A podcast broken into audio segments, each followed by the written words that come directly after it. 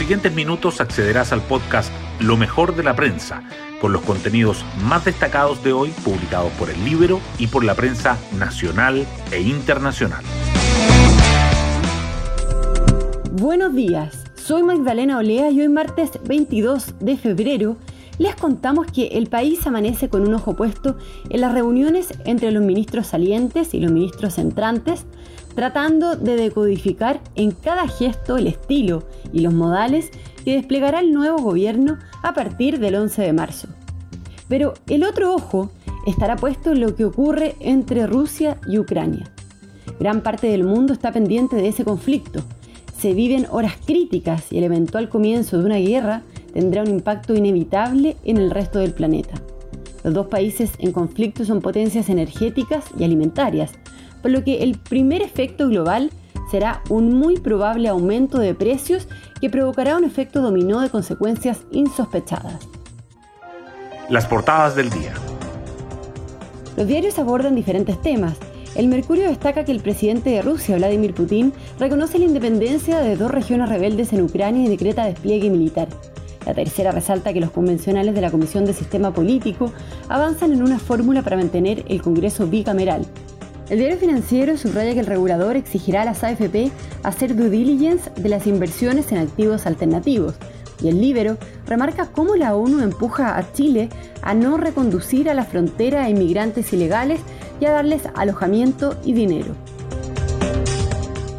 El proceso constituyente sobresale en el Mercurio que señala que el Frente Amplio, pueblos originarios y la ex lista del pueblo tienen sobre el 90% de los artículos aprobados en las comisiones y que las críticas a la norma de paridad de los tribunales apuntan a meritocracia y a efectos prácticos en perjuicio de las mujeres.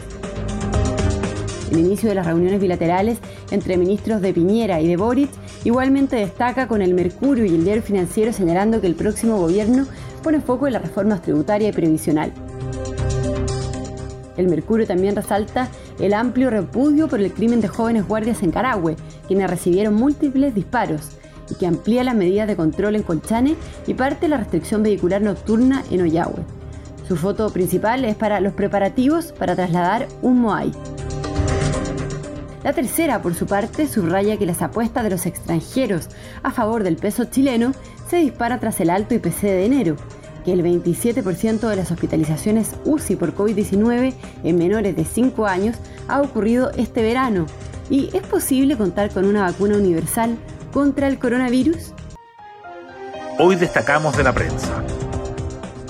Las reformas tributaria y previsional serán prioritarias en el primer tiempo del mandato de Gabriel Boric.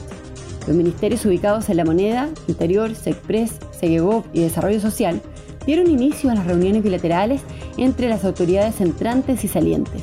Isquiasiche anunció un encuentro con las autoridades locales en el norte para evaluar la continuidad o no del estado de excepción. Y Giorgio Jackson confirmó que los cambios a los impuestos y en pensiones serán prioridad del gobierno que asumirá el 11 de marzo. Rusia reconoce la independencia de las regiones rebeldes de Ucrania y aumenta la tensión. El presidente Vladimir Putin anunció que su país reconocerá la soberanía de las autoproclamadas repúblicas de Donetsk y Lugansk, zonas de mayoría ruso-parlante en el este de Ucrania, donde separatistas prorrusos y el ejército ucraniano se enfrentan desde 2014. La decisión fue condenada por Estados Unidos y por la Unión Europea, que anunciaron sanciones a Moscú. El incremento de la tensión golpeó a los mercados financieros. La Comisión de Sistema Político de la Convención acerca posturas por el Congreso bicameral el cambio de marca para el Senado, que pasaría a llamarse Asamblea, Cámara o Consejo Territorial, sería una de las llaves para destrabar el acuerdo. No se trataría de un cambio cosmético, pues la idea es que la entidad no intervenga en la tramitación de todos los proyectos de ley. En otras comisiones avanzan los debates sobre el derecho de propiedad y el Banco Central. Tras el documento de Amarillos por Chile, impulsado por Cristian Barken y suscrito por cerca de 80 figuras de la ex concertación, han surgido escritos en redes sociales y nuevas cartas, algunas para criticar o hacer matices, otras para plantear alternativas, como la misiva de Adriana Valdés, María Teresa Ruiz, Felipe Berríos y Gastón Sublet. Todas coinciden en las señales de alerta. Otras noticias. La Fiscalía y la PDI revelan que los guardias asesinados en Carahue recibieron múltiples disparos. Las muertes de Benjamín Bustos y Alejandro Carrasco, vigilantes que protegían sin armas a los brigadistas que combatían un incendio forestal, generaron amplio repudio. Las víctimas fueron emboscadas de frente, atacadas a quemarropa y con armas tipo 9 milímetros. Con la llegada de esta variante del COVID-19, se ha visto un fenómeno nuevo en las unidades de cuidados intensivos, el ingreso de los niños.